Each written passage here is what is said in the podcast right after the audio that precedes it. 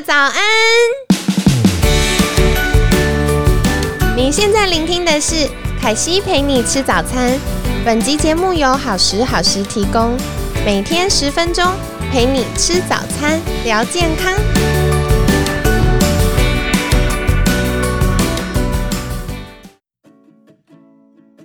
嗨，欢迎来到凯西陪你吃早餐，我是你的健康管理师凯西。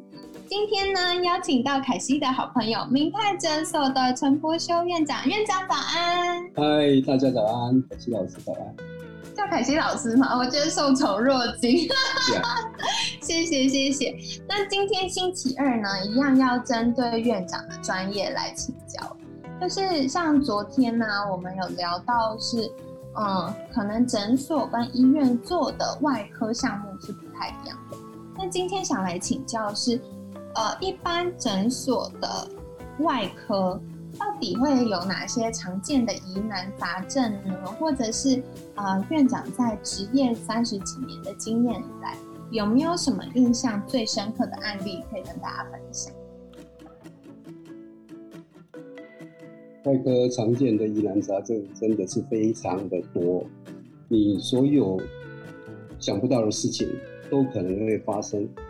例如说，会有一个病人突然进来，他手上勾了一个鱼钩，从淡水一路骑摩托车回到你的诊所，请你把这个鱼钩把它拿掉。鱼钩哦，好惊人哦。对，而且真的，你看到的很多的病人都会你从来没有看过的。例如说，指甲床上面它长了一个肉芽，看起来就像像一朵花一样长在指甲床上面。这个大概。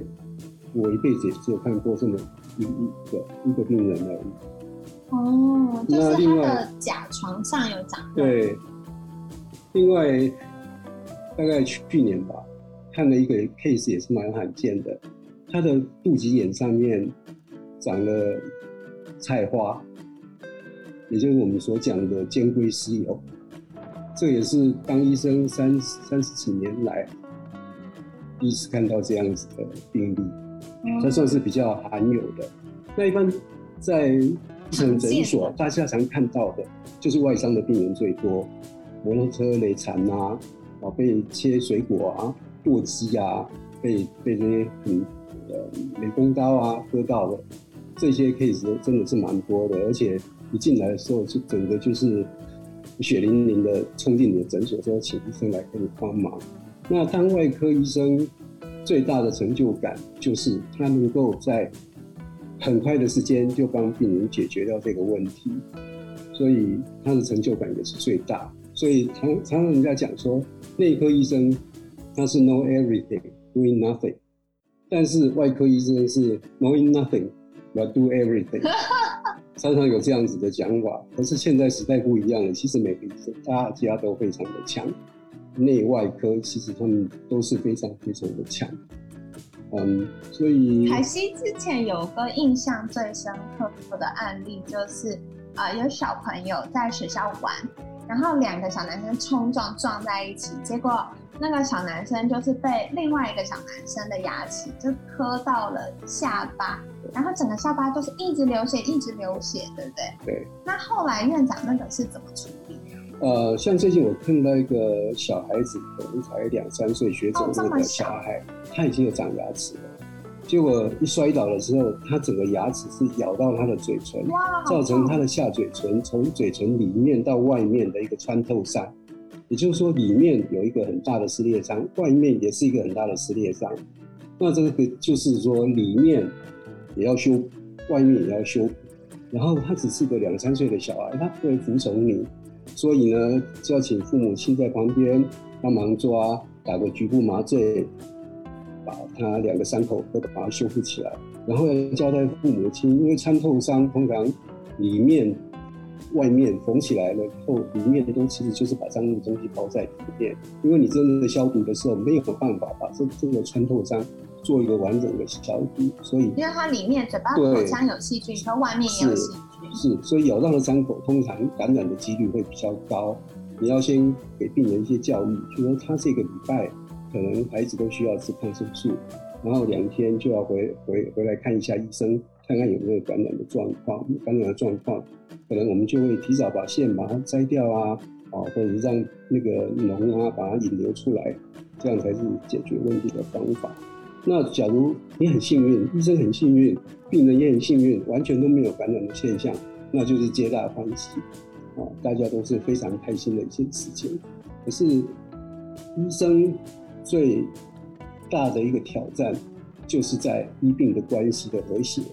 所以有不好的医病关系，就是因为当当时的沟通没有做好。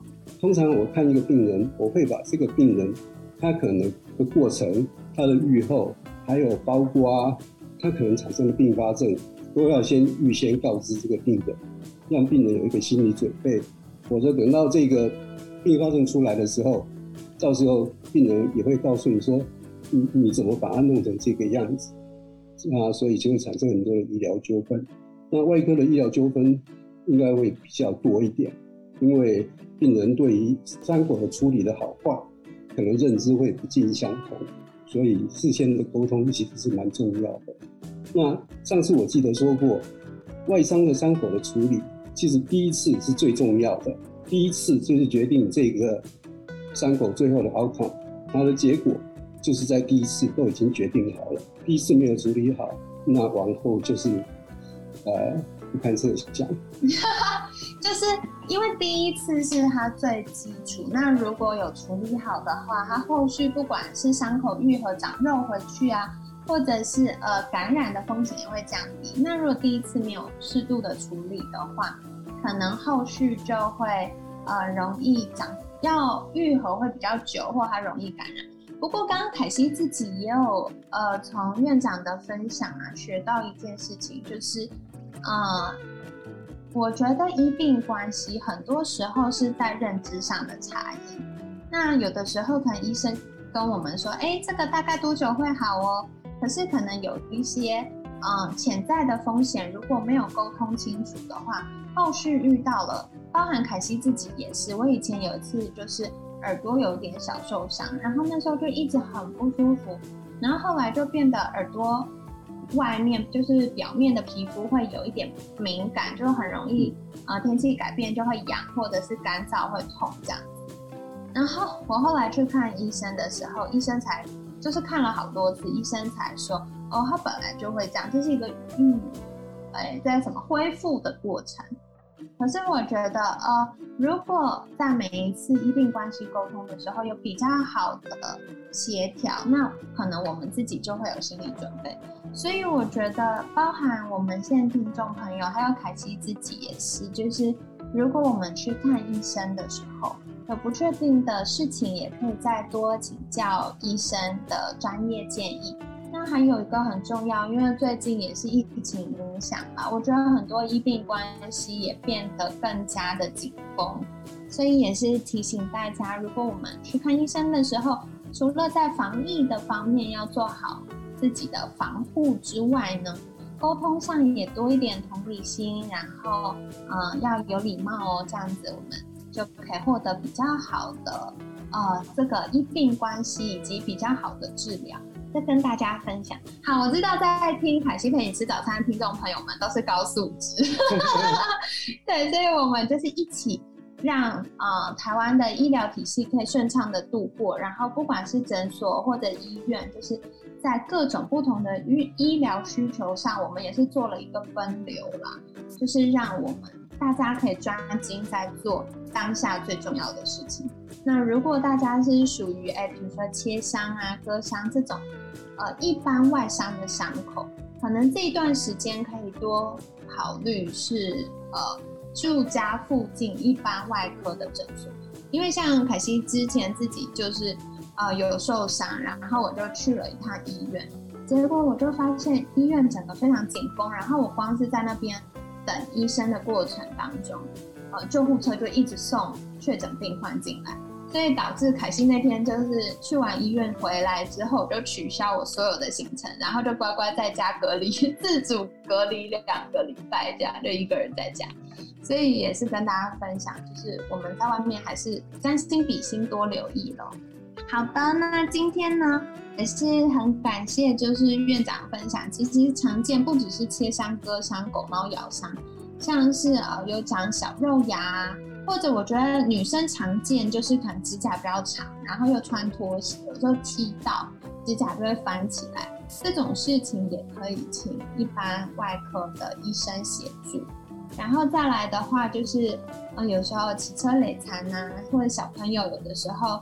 呃，撞到啦、磕到啊，这种也是可以，就是寻求诊所的医师协助的。那凯西个人意见，就是我觉得有的时候去诊所还有一个好处是，因为医院人太多了，所以我们要等比较久。那可能我们在急诊室等候治疗的过程当中，也有很多人一直进进出出，就 even 不是疫情，平常也是。所以如果是这种。呃，一般外科诊所可以处理的伤口，其实，在诊所反而可以获得比较安静跟专注、快速的呃治疗。就是我们在医疗上还是做一个小小的分流，跟大家分享喽。希望今天就是呃我们的这个还是陪你吃早餐的内容呢，对你来说有帮助。我们一起来听听，就是大家平常比较少接触到的诊所的外科这个部分。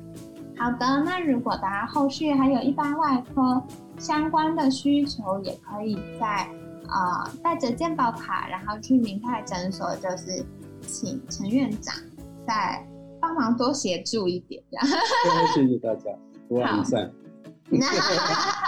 对，陈院长的医术真的很高明，因为像凯西自己啊，还有凯西弟弟，就是凯西的弟弟，之前受伤的时候，我们也是请陈院长帮忙缝合的。然后那个是，呃，我印象蛮深刻的，因为伤口缝完之后几乎没有疤，对一个女生来说是非常重要的事。好啦好啦，那今天一样呢，很感谢明泰诊所陈柏修院长的分享。每天十分钟，健康好轻松，凯西陪你吃早餐，我们下次见喽，拜拜，拜拜，谢谢大家。